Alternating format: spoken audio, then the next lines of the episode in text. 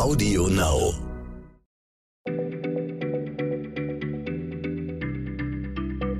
Schneller Schlau, der tägliche Podcast von PM.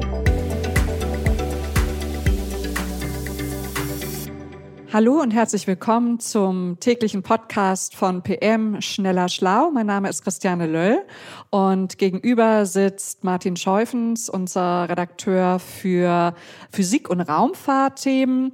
Und äh, er hat mir eben auf dem Flur zugerufen, ich möchte heute über Friedhofsorbite sprechen. Und da frage ich mich, was ist ein Friedhofsorbit? Ein Friedhofsorbit ist der Orbit, wo die Satelliten zum Sterben hinfliegen. Das ist aber eine traurige Geschichte, Martin. ist traurig, ja. Es geht um die Satelliten, die am weitesten von der Erde entfernt sind. Die fliegen auf dem sogenannten geostationären Orbit. Das ist 36.000 Kilometer entfernt. 36.000 Kilometer entfernt.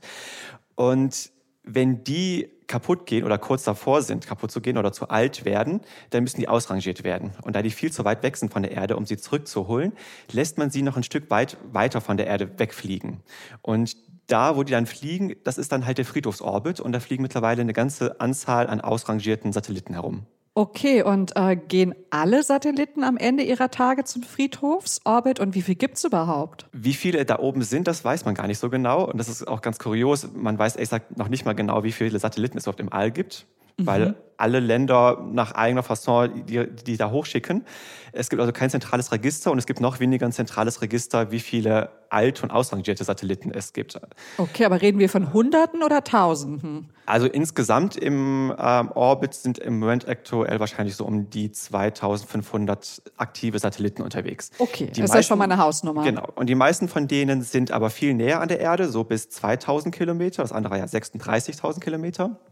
Und in 2000 Kilometern in diesem Low Earth Orbit ist zum Beispiel auch die ISS. Also die Astronauten wollen ja nicht allzu weit wegfliegen, dementsprechend fliegen die relativ nah an der Erde und auch ganz viele andere Satelliten fliegen nah an der Erde. Und wenn die irgendwann kaputt gehen, dann betreiben die Selbstmord. Dann fliegen die kontrolliert in die Atmosphäre und verglühen dort. Also sie fliegen nicht zum Friedhofsorbit.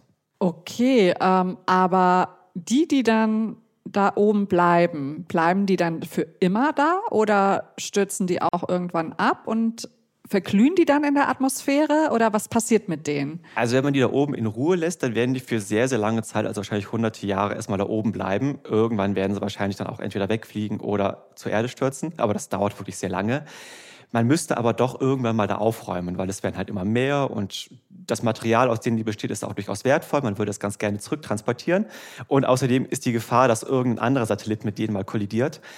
Aber bislang gibt es noch nicht so richtige Ideen, wie man die eigentlich zurückholt. Das wäre sehr aufwendig, würde sehr viel Geld kosten und dementsprechend hat man sich noch nicht so viele Gedanken darüber gemacht.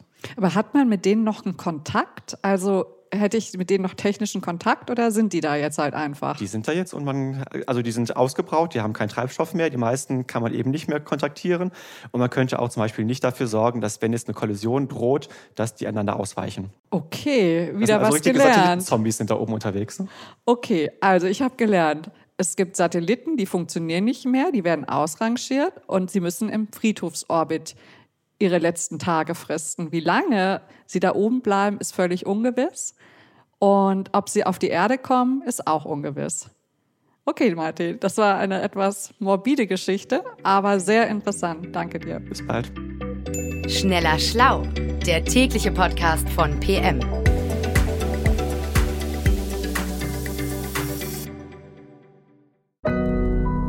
Audio Now.